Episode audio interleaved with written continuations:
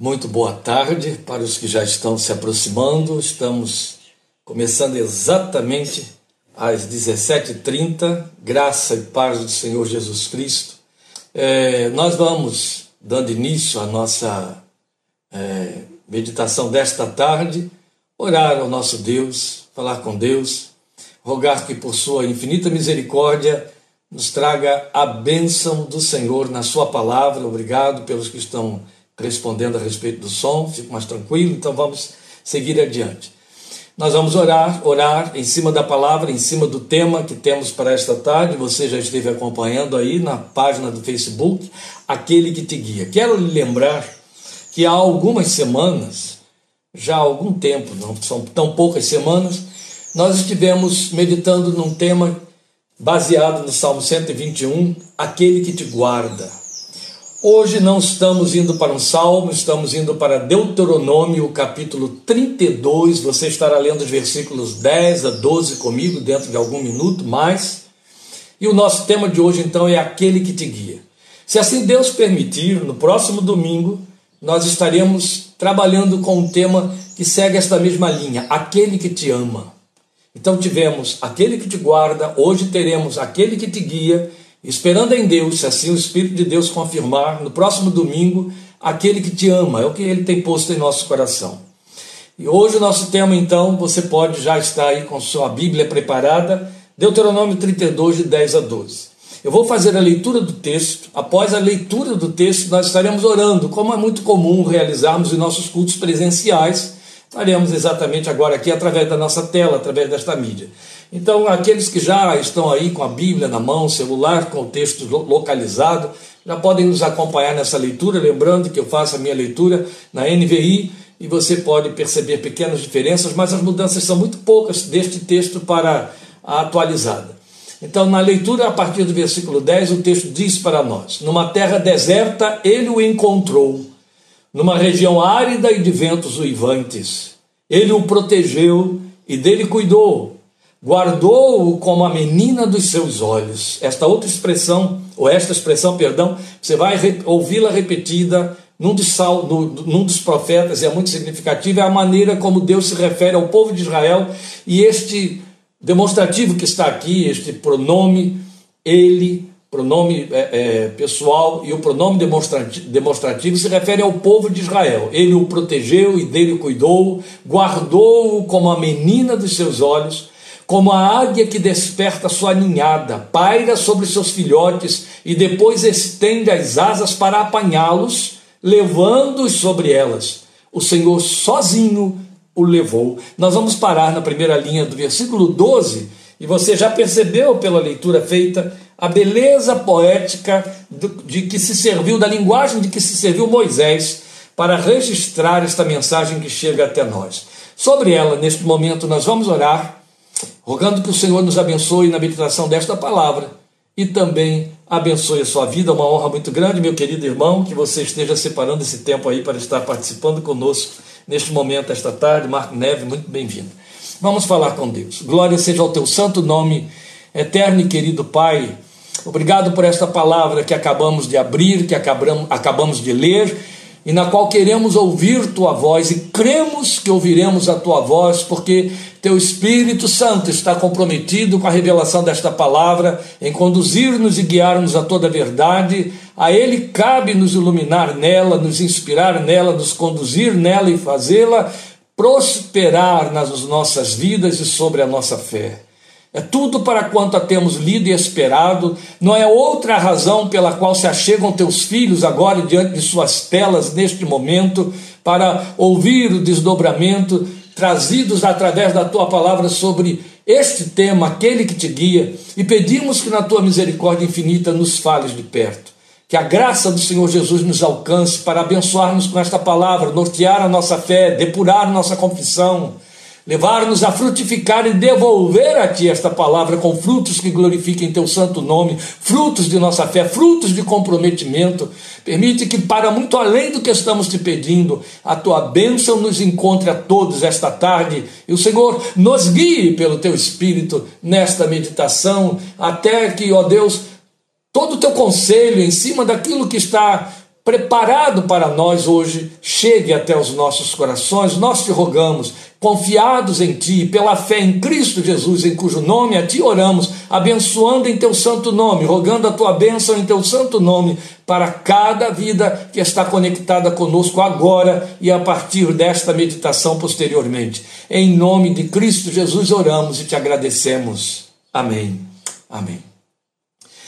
Meus queridos, há algo que é muito interessante a gente estar lembrando, o nosso tema é esse aí, né? aquele que te guia. Moisés está nos chamando a atenção para uma das funções pastorais principais do Senhor Jesus. O pastor é quem te guia, o pastor guia, e estamos pensando exatamente nisso, aquele que te guia. Eu queria lembrar a você, você que tem uma caminhada mais demorada, mais prolongada no Evangelho do Senhor Jesus, você que já vem de outras eras, da velha guarda como eu, Queria lhe lembrar o, o, hino dos salmos e hinos, hino número 165, mas você vai encontrar em outros hinários, no cantor cristão, vai encontrar também no inário adventista e outros. Você o encontra sob o número 165 nos salmos e hinos. É um dos mais belos hinos centenário que fala deste, deste trabalho pastoral de Jesus e na sua primeira estrofe o autor diz: Jesus me guia. Que prazer, palavra de consolação. Lembram dele? Os veteranos devem lembrar. Jesus me guia, que prazer, palavra de consolação. Por onde for no meu viver, me guia sempre a sua mão. Jesus me guia, que prazer é sua mão que a mim conduz. Feliz em tudo eu hei de ser, pois quem me guia é o meu Jesus. Eu vou ficar só com a primeira estrofe, para, primeiro para poupar seus ouvidos, depois para respeitar o Marcos Neves que está nos acompanhando. Eu não quero agredir a sensibilidade desse irmão tão sensível para a música, mas eu não podia deixar de cantilar aqui a primeira estrofe deste hino tão belo. Primeiro que ele fala muito de perto ao meu coração. Depois, se você quiser continuar a poesia do cântico, você que esteve aí talvez até me acompanhando, melhorando este som, lá de Salmos e Hinos porque a poesia é muito bela e a poesia fala desta função pastoral de Jesus imprescindível para a nossa vida, da qual nem sempre estamos apercebidos. É muito interessante. E esta função pastoral de Jesus, que é aludida por Davi no Salmo 23, ela é realizada em nossas vidas pelo Espírito Santo de Deus. Jesus deixou muito claro, quando estava se despedindo da igreja, que. Obrigado, querida. Quando estava se despedindo da igreja, Jesus deixou muito claro que o Espírito Santo estaria cumprindo esta função de guia que ele presentemente estava fazendo ali com a igreja embrionária, junto aos doze, junto àqueles que o acompanhavam, que o seguiam. E ele deixou muito claro que o Espírito Santo vinha para substituí-lo e exercer essa função de guia em nossa peregrinação neste mundo. E aí eu já entrei com uma palavra aqui que abre uma outra ideia. Quem precisa de guia é peregrino, é estrangeiro, não é verdade? Embora a ideia de sermos peregrinos e estrangeiros, ela soe muito poética, até teórica, na verdade, biblicamente falando, ela é muito mais pertinente do que nós entendemos ou pensamos. Forasteiros e peregrinos são termos bíblicos que se referem a nós, homens e mulheres, filhos de Deus. Por que forasteiros e peregrinos? Porque estamos no mundo social e espiritual que jaz no maligno. Aliás, Jesus deixou muito claro em João 15, depois na sua oração sacerdotal em João 17, num texto ele usa um verbo, no outro texto ele usa outro, e aí ele localiza muito bem. Ele diz: Estão no mundo, mas não são do mundo. Em João 15, ele diz: estão no mundo. Em João 17, ele diz: não são do mundo. E esta é uma verdade que nos cobre totalmente. Nós estamos no mundo, mas, segundo a palavra de Deus diz de forma muito clara, não pertencemos a ele. Não somos do mundo. E porque não somos do mundo, mas estamos nele, a condição que nos cabe é de estrangeiros, forasteiros, aqueles que são de fora. Não é bonito isso? E peregrinos. Forasteiros aqui cabe para nós como os de fora? Não, os do alto. Fora porque do alto, ou de fora porque do alto. Não é gostoso? É, mas é mais do que belo, é mais do que lírico, é mais do que poético. Tem pertencimento profético.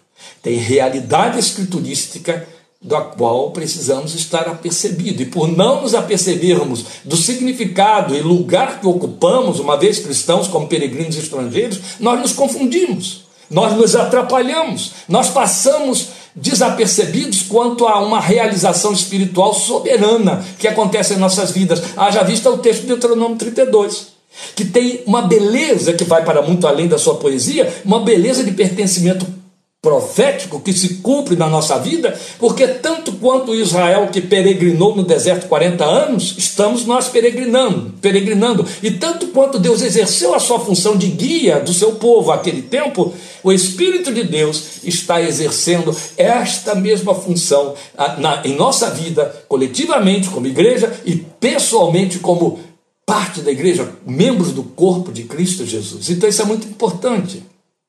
E a pertinência bíblica e profética disso aí tem a ver com a fraseologia de Paulo em Colossenses 1,13 e em Filipenses 3,20. Eu vou citar os dois textos aqui. Observe isso. Tudo começa e tem a ver com estas declarações solenes que o Espírito Santo nos fez através da pena do apóstolo Paulo. Então, em Colossenses 1,13, ele diz: Pois ele nos resgatou do domínio das trevas e nos transportou para o reino do seu filho amado, ou para o reino do filho do seu amor, como você tem nas versões mais antigas. Depois temos o texto de Filipenses 3:20, que dá muito mais pertencimento a esta declaração desse transporte. Nos transportou para onde? Já ouvimos lá, para o reino do seu filho amado, onde ele está localizado. Então é quando Filipenses 3:20 vem e diz assim: "A nossa cidadania, porém, está nos céus, de onde também esperamos ansiosamente o Salvador,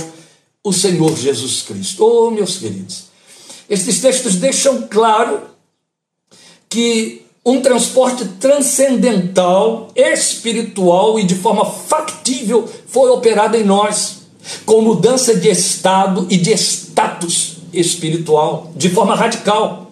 E isso no momento de nossa regeneração ainda que esteja em stand-by no tocante à sua visibilidade. Mas observe, é, é, importante você se dar conta, tanto quanto você quer se apropriar de manifestações consistentes das profecias, da promessa da palavra de Deus, que esta também é uma revelação factível, ela não está no terreno da teoria, assim do tipo, oh, isso é para que você saiba que no pensamento de Deus para com isso. A Bíblia declara que a partir do momento em que você se transformou em nova criatura, nasceu do alto, você foi instalado lá e se tornou cidadão dos céus, logo, automaticamente, um residente estranho na terra, um estrangeiro quanto às coisas terrenas. Hum. Então faz-se real e presente no plano espiritual e invisível, no terreno da fé.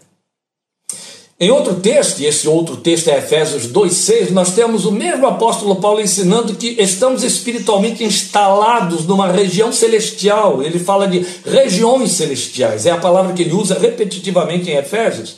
Ainda que presentemente estejamos vivendo nossa realidade física no mundo visível, porque físico.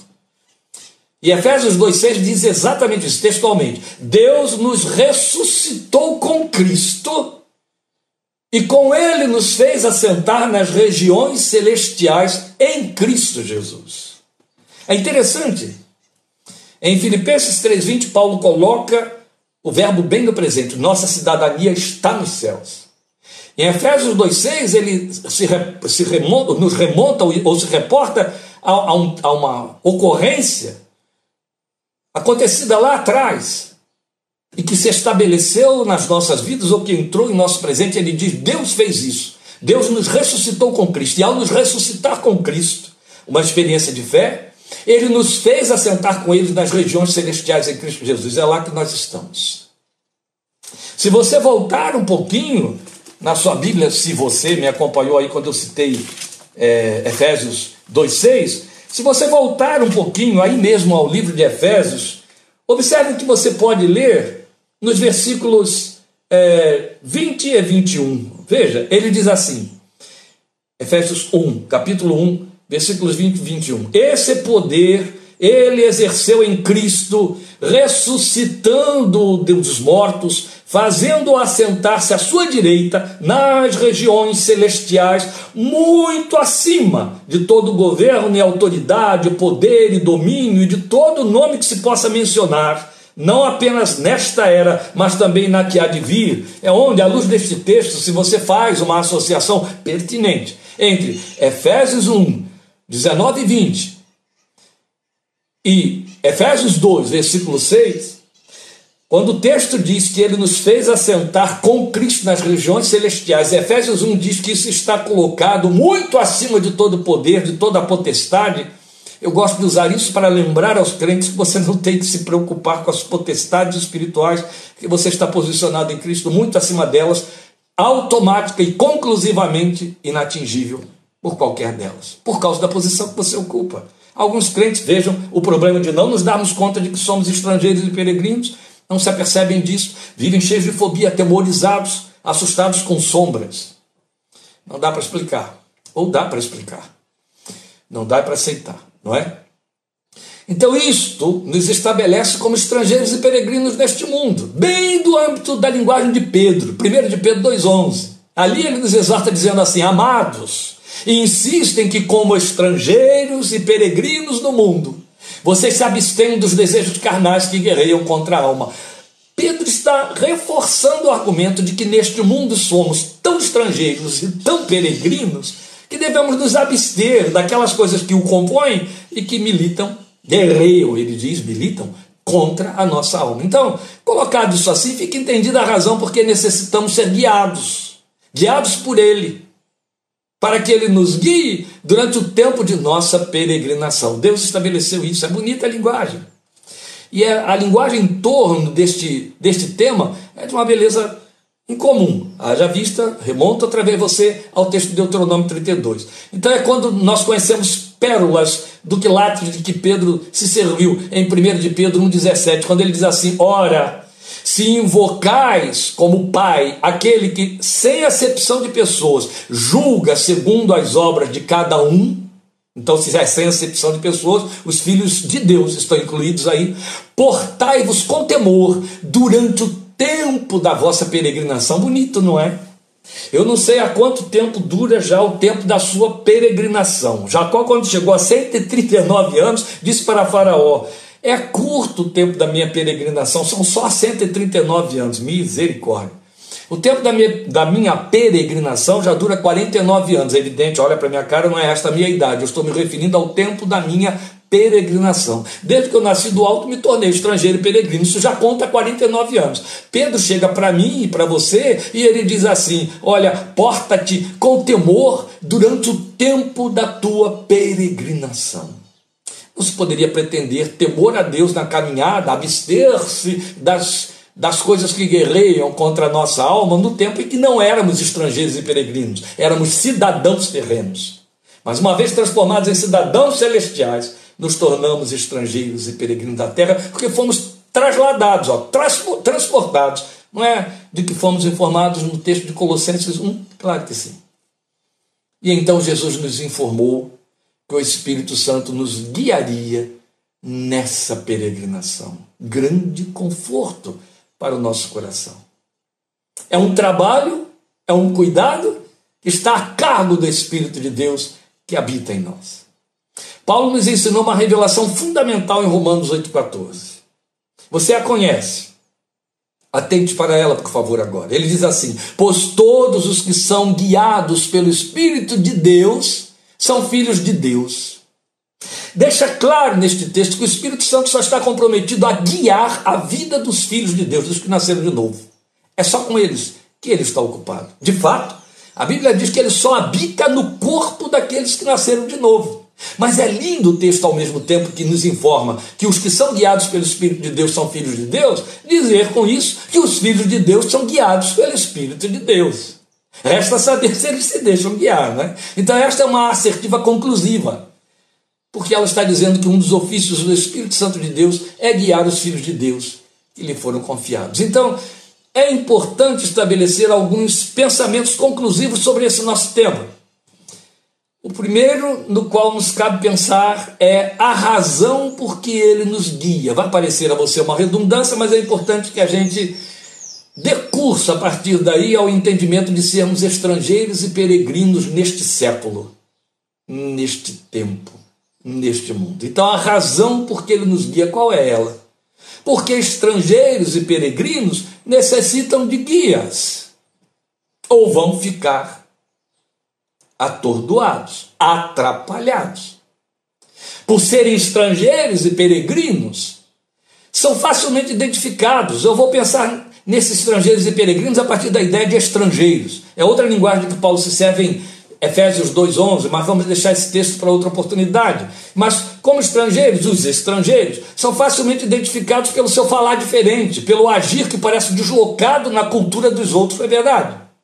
Seus hábitos também divergem. Via de regra, os estrangeiros se confundem.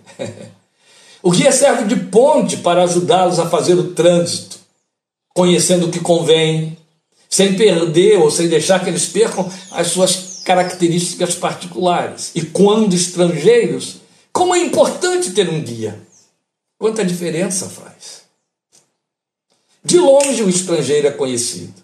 Não só porque está meio aparvalhado, nas formas de se conduzir, mas porque a sua cultura é tão diferente daquela que seus maneirismos até se tentam copiar aquilo que é próprio da cultura visitada ou da cultura na qual ele está instalado, denunciam. Porque ele está diferenciado por tudo aquilo que ele traz, entende? Por tudo aquilo que ele traz. De longe, ele é percebido. Isso nos leva direto para a palavra de conselho de Paulo em 1 Coríntios, quando ele diz que nós somos cartas vivas conhecidas e lidas por todos os homens, no mesmo texto que ele vai dizer que somos o perfume de Cristo, até o aroma é diferente do estrangeiro. É como se ele estivesse desambientado, não é verdade? Por mais que você domine a língua do povo ao qual você visita, sempre resta um sotaque. Não é fato? É, você fica desambientado. Por mais que domine a língua, a língua não é a única ferramenta, a língua não é tudo. De jeito nenhum. É o instrumento principal porque é a comunicação. Mas há todo um resto que você leva consigo que dominar o idioma não resolve, não, não te identifica. O máximo que acontece ao se servir da língua é você se comunicar. Mas de resto, nada pode trazer mais conforto do que ter um guia junto. O guia traduz, o guia orienta e o guia protege, o guia adverte, o guia diz por ali não, não aí não convém. A coisa melhor para perceber aqui ou a forma de se servir. Não é fato. Você já passou pela experiência de visitar a terra alheia, a terra lá do outro lado, e se foi especialmente em caráter de turismo, e se serviu de guia, meu Deus, como você dependeu desse guia falar a sua língua, desse guia orientar as coisas devidas e quantas perguntas você jogou para ele, porque necessitava de resposta para cada uma delas. O Espírito Santo está fazendo esta função na sua vida se você estiver deslocado neste ambiente do qual foi tirado, espiritualmente falando. Entende? Agora, no tocante a sermos peregrinos, os peregrinos estão em trânsito, estão de passagem apenas. Como é importante a gente se apropriar do significado profético desta palavra, desta metáfora que nos define aos olhos de Deus no mundo no qual nós ficamos mal encaixados.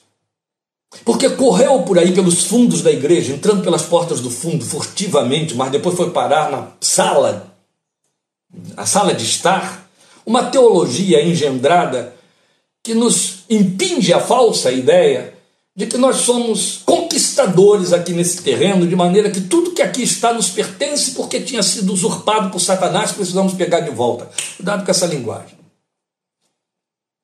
A Bíblia nos diz coisa totalmente diferente disso. Paulo chega para nos dizer: você não tem como sair deste mundo. Use das coisas dele como se não fossem.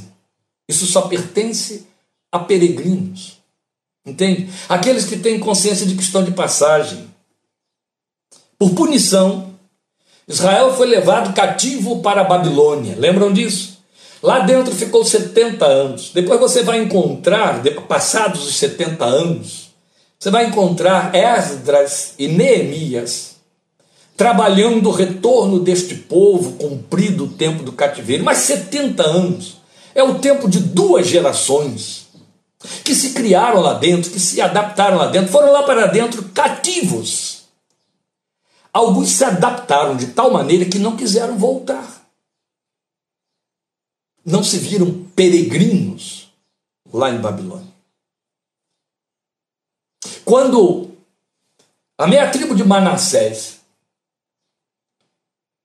com Ruben, a outra tribo, chegando à fronteira de Canaã, quis ficar aquém do Jordão, as outras tribos se reuniram achando que era uma rebelião, que eles não estavam querendo entrar na terra prometida e queriam ficar fora das fronteiras da promessa porque gostaram daquilo ali. É verdade. Efraim e Ruben gostaram demais das planícies do Jordão, daquilo que viram do lado de cá, estavam cansados também da guerra, da peleja. Então as outras tribos se revoltaram contra eles e disseram: Vocês querem nos abandonar, vocês querem ficar aí do outro lado, não querem nos ajudar a tomar posse da terra da nossa promessa. Em outras palavras, o que eles entenderam é: vocês querem se tornar um com o povo desta terra e cortar relações conosco. E eles explicaram: Não, não é nada disso. Aqui já estamos dentro da área que pertence à promessa, só não queremos ir além, porque gostamos deste espaço aqui. Mas para provar que continuamos sendo peregrinos, nós vamos entrar para o outro lado do Jordão, pelejar todas as guerras do povo de Deus, até que cada um tome posse das suas divisas todas. Depois voltaremos para esta terra que escolhemos e com elas e nelas ficaremos com nossos filhos, nossas mulheres e nossos bens. Aí todos se apaziguaram, todos entenderam que não estava havendo uma apostatação. Oh, amados, a verdade é que às vezes, alguns de nós se dão tão bem em Babilônia que não querem mais saber de Jerusalém. Deixam de ser forasteiros, deixam de ser peregrinos, não se veem mais de passagem. Sabe o que, que Paulo nos diz em 1 Coríntios 4,11? Quanto a esta ideia de sermos peregrinos, ele diz: não temos morada certa aqui, não temos residência certa, como dizem as versões atuais, aqui. Não temos. O que há aqui é incerto. O que há aqui é como caminhar pelo deserto, mas ainda não é a nossa Canaã. Não, vamos voltar a Filipenses 3:20, o que diz lá, mas a nossa cidadania está nos céus. A nossa cidade está nos céus. Se eu entendo que todo o trato de Deus comigo é para que eu me dê bem aqui, eu não preciso avançar, não é verdade? Não sou estrangeiro e peregrino, sou cidadão da terra. Se sou cidadão da terra, não tenho raízes celestiais. Opa, isso é muito sério. Quero nem gastar tempo aqui em cima disso para não deixar você aí mais incomodado. Mas o nosso propósito aqui é pensar no fato de que ele nos guia. Então acabamos de ver por que ele nos guia. Porque somos estrangeiros e peregrinos. Agora é muito importante pensar em como ele nos guia. E aí a gente volta ao texto de Deuteronômio, porque é o texto de Deuteronômio que nos mostra como ele nos guia. Lembre-se, estamos falando do Espírito Santo de Deus. Então é importante a retomada do nosso texto temático ali em Deuteronômio 32. Se você voltar ao Deuteronômio 32, você vai ver nos versículos é, 10 a 11, os dois, os dois versículos juntos, os verbos empregados que vão traduzir para nós os movimentos nesse processo de guiar. Você tem ali no mínimo quatro verbos. O último deles está é, no, na primeira linha do versículo 12: proteger, guardar, cuidar e levar. Oh, oh, oh. Que coisa boa de ouvir! Esta é a maneira como ele nos guia, não é só, mas pensando nos verbos de que se serviu Moisés, aqui nós temos a definição desse guiar. Como guia, ele protege. Como guia, ele é guardião. Como guia, ele usa de cuidados. E como guia, ele conduz. Traga isso para dentro da realidade dessa nossa peregrinação.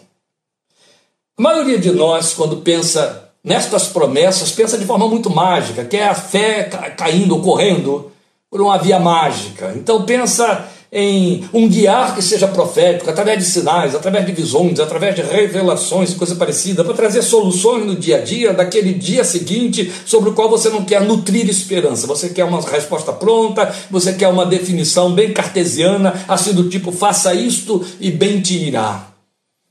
Mas Deus não assume esse compromisso conosco, não por estas vias, não desta maneira. A sua função de guia, a função do Espírito de Deus como guia, é a mesma que ele exerceu quando ele moveu os homens e mulheres de Deus a registrarem a revelação escrita da palavra de Deus. Ele exerceu sobre eles influência, ele os inspirou. Ele exerce esta influência sobre nós. Há um texto, e é Paulo que se serve dele, em Colossenses, quando ele diz: Seja a paz de Cristo árbitro em vossos corações. Quando ele se encarrega de nos proteger, ele aciona esse termostato espiritual aí dentro do seu coração. Ele acende a paz, ele intensifica a paz, ou ele a retira.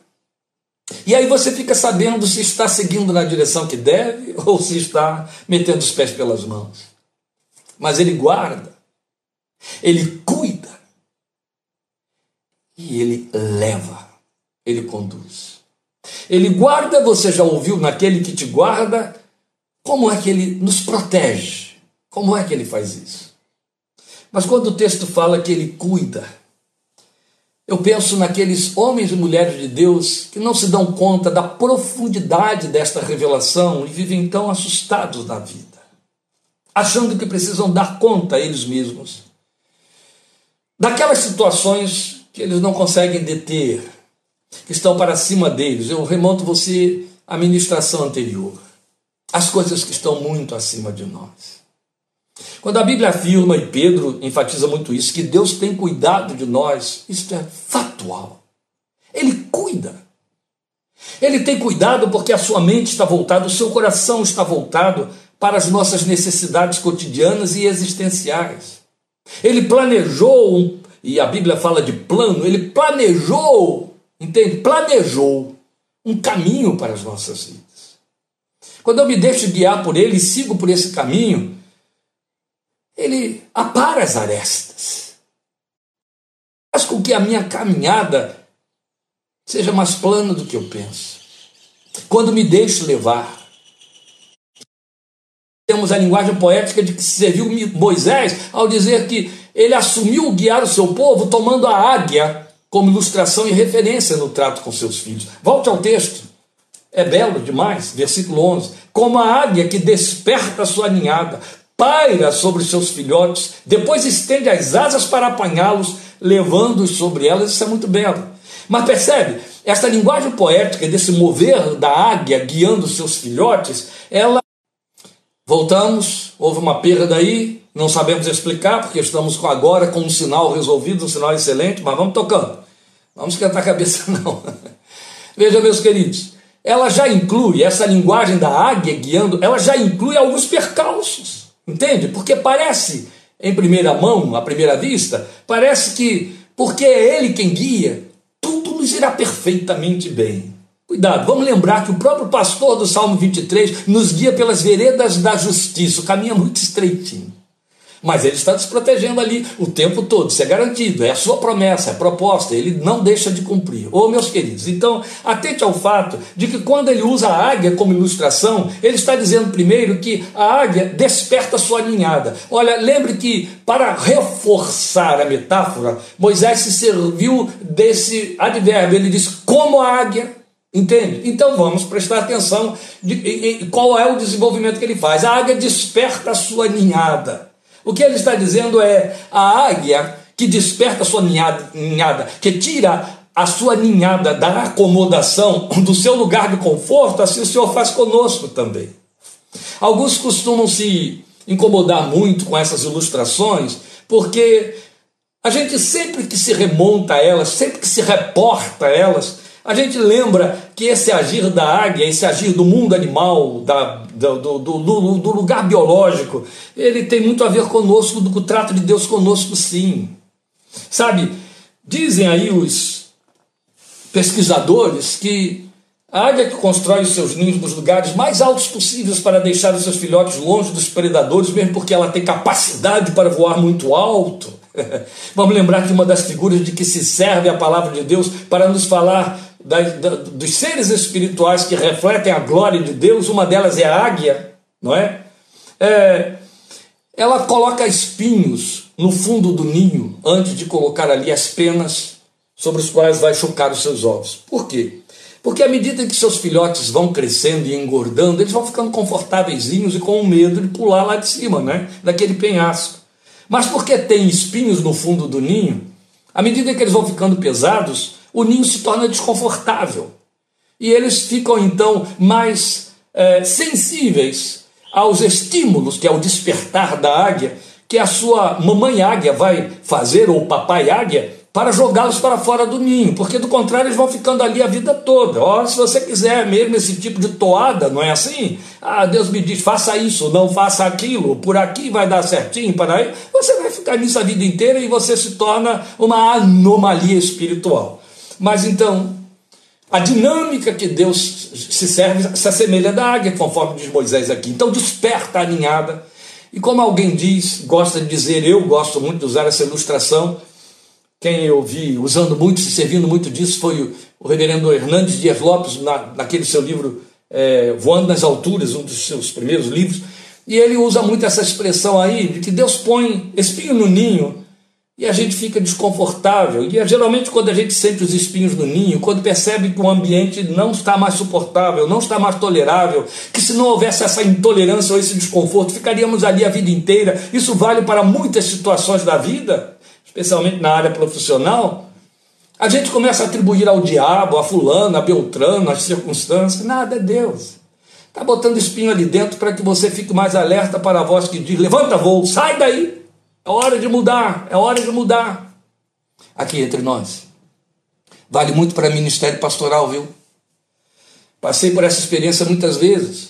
Eu vi Deus botar espinho no meu ninho várias vezes para que eu pudesse levantar voo para onde Ele estava querendo que eu voasse. E eu tenho visto na vida de muitos homens de Deus eles ficarem ali se achatando sobre o espinho e atravessando dezenas e dezenas de anos dentro do mesmo ninho sem levantar voo.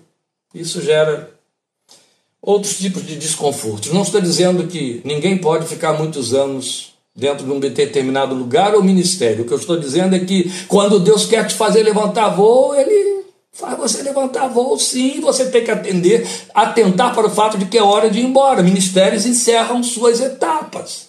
Isso vale para ministério local, ministério transcultural. Chega um tempo em que Deus diz: acabou o tempo aqui.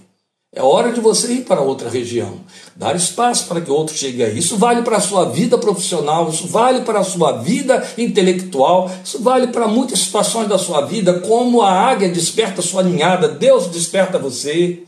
Ele põe espinhos no ninho para que você possa levantar voo. E aí o que é que faz a águia? Ela empurra os filhotes para fora do ninho e eles saem lá atabalhoados, sem saber adejar como deve. Olha que verbo bonito, né? Assim veio aqui na memória, a memória de velho é assim mesmo, vai lá no fundo do baú. Adejar.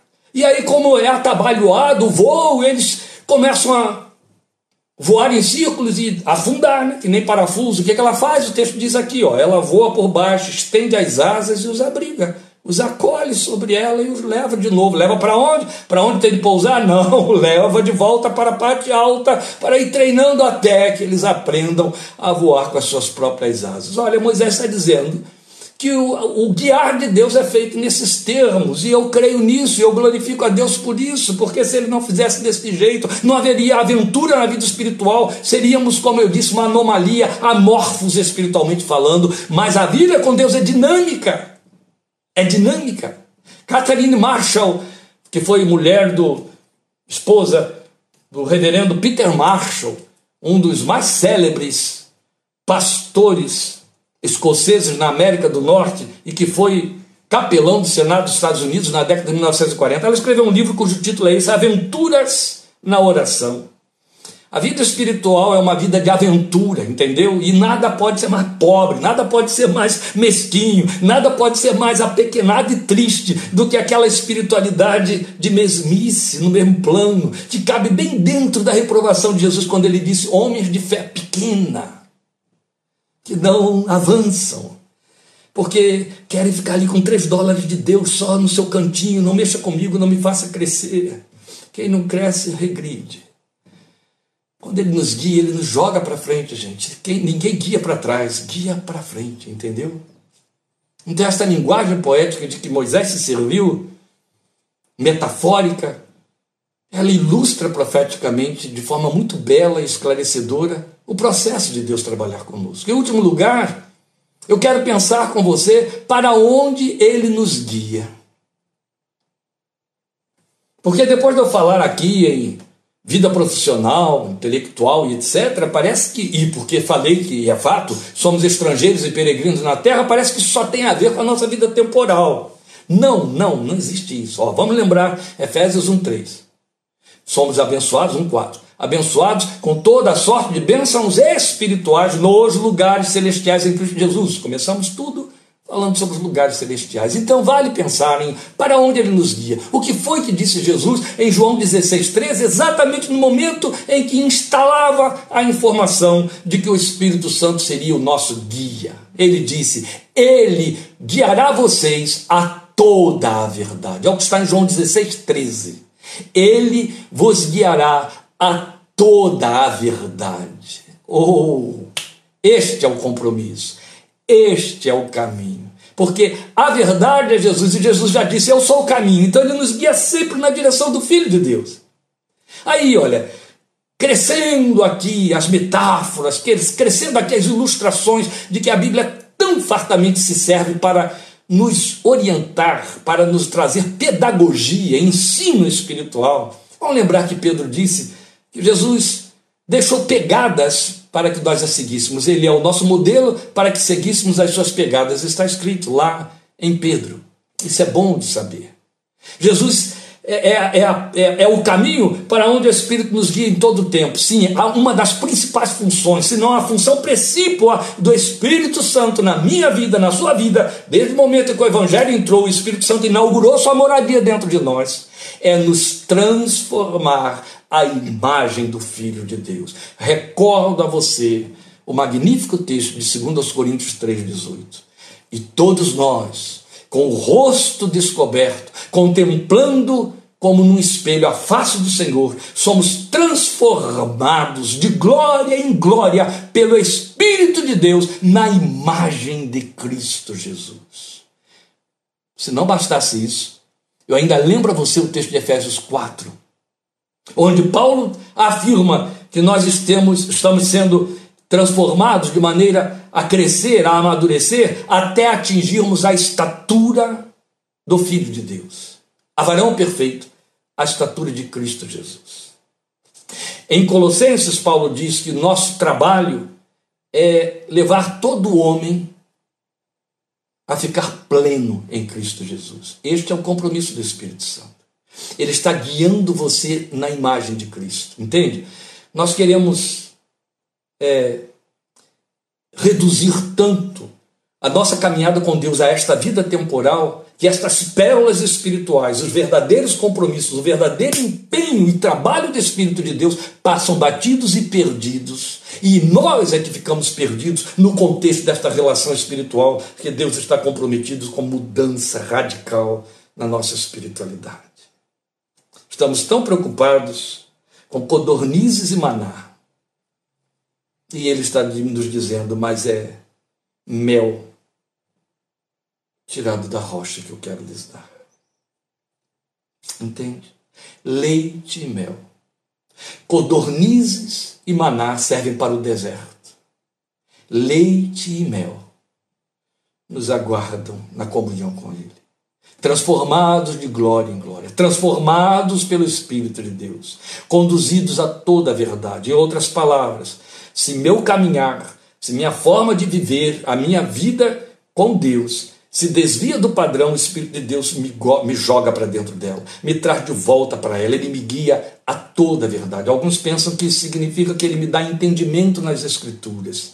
Vai muito, muito além. Ter entendimento nas Escrituras por operação do Espírito de Deus é uma filigrana, é uma das etapas de todo um universo de um processo de guiar. Ele nos guia a toda a verdade para que nossos pés não tropecem. Entende? Porque a palavra é a garantia única de não nos desviarmos da rota. E qual é a rota? Nos assemelharmos a Cristo. Ela é o mapa, é o manual do guia. É desta maneira, ele diria. Entende? Não é apenas por aqui, é desta maneira. Nós queremos o por aqui, e ele está dizendo desta maneira. Entende? O caminho é eterno.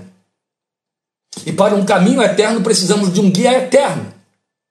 E o guia eterno nos traz uma visão voltada para a eternidade, que a vislumbre, mesmo ao longe, de forma que, minimamente, nós vivamos no, nas dimensões daquilo que foi descrito pelo autor de Hebreus a respeito dos peregrinos que ele não diz apenas com respeito aos filhos de Israel durante a caminhada no deserto, mas ele vai muito antes, ele vai falar de Abraão, de Isaac, de Sara, ele vai falar de tantos outros, e aí ele vai dizer que essa gente pela fé saiu, essa gente não temeu, essa gente contemplou de longe e de longe acenou a terra da sua promessa. Eles as viram de longe e a amaram e correram na direção dela. Como última colocação, o que eu quero compartilhar com os queridos é que se nós nos deixamos guiar, nós anulamos os sustos, nós anulamos as fobias e as ansiedades. Se nós nos deixamos guiar, nós nos tornamos maleáveis. A vida fica mais definível, entende? O propósito se torna mais claro. Ela não é uma roleta russa, ela é um acerto de posicionamento. Outro tanto, se achamos que podemos dispensar o guia e a sua orientação, aí é certo que, vezes sem conta, nós poderemos ouvir o que Paulo ouviu antes de se render inteiramente a Jesus. Duro é para ti recalcitrar contra os aguilhões. Esta foi uma expressão de que Jesus se serviu para alertar Paulo quando ele ainda era Saulo de Tarso.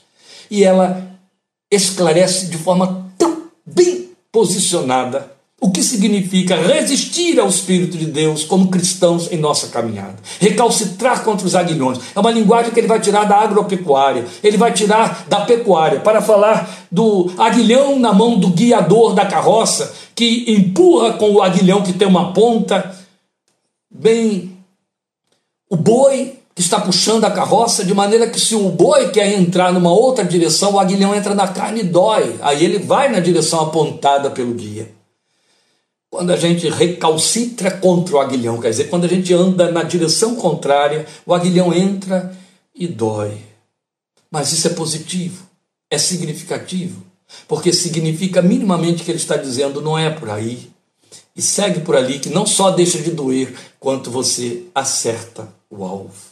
E acertar o alvo significa não pecar. Amém? Glória a Deus por isso que Ele nos guie, que Ele te guie o tempo todo e que você se deixe guiar, sem medo, deixando que Ele conduza. Portanto, não questione, não tenha medo quando coisas desaparecerem das suas mãos, saírem da rota, da sua rota. Apenas submeta-se a Ele e diga: Senhor, és tu, faze como tu queres, como tu queres. Ele faz, ele honra, ele não decepciona ninguém. Glória seja o seu santo nome. Quarta-feira, em nome de Jesus, estaremos juntos de novo, 20 e 30, Atos, estudando Atos dos Apóstolos com Minuta da Fé 9. E se Deus assim permitir, domingo que vem, 17 e 30, aquele que te ama. Amém? O Senhor te abençoe. Obrigado por sua participação, por esse tempo juntos, tão especial. Hoje mais curtinho, mais objetivo. O Senhor te abençoe e te fortaleça e até o nosso próximo encontro, em nome de Jesus. Amém.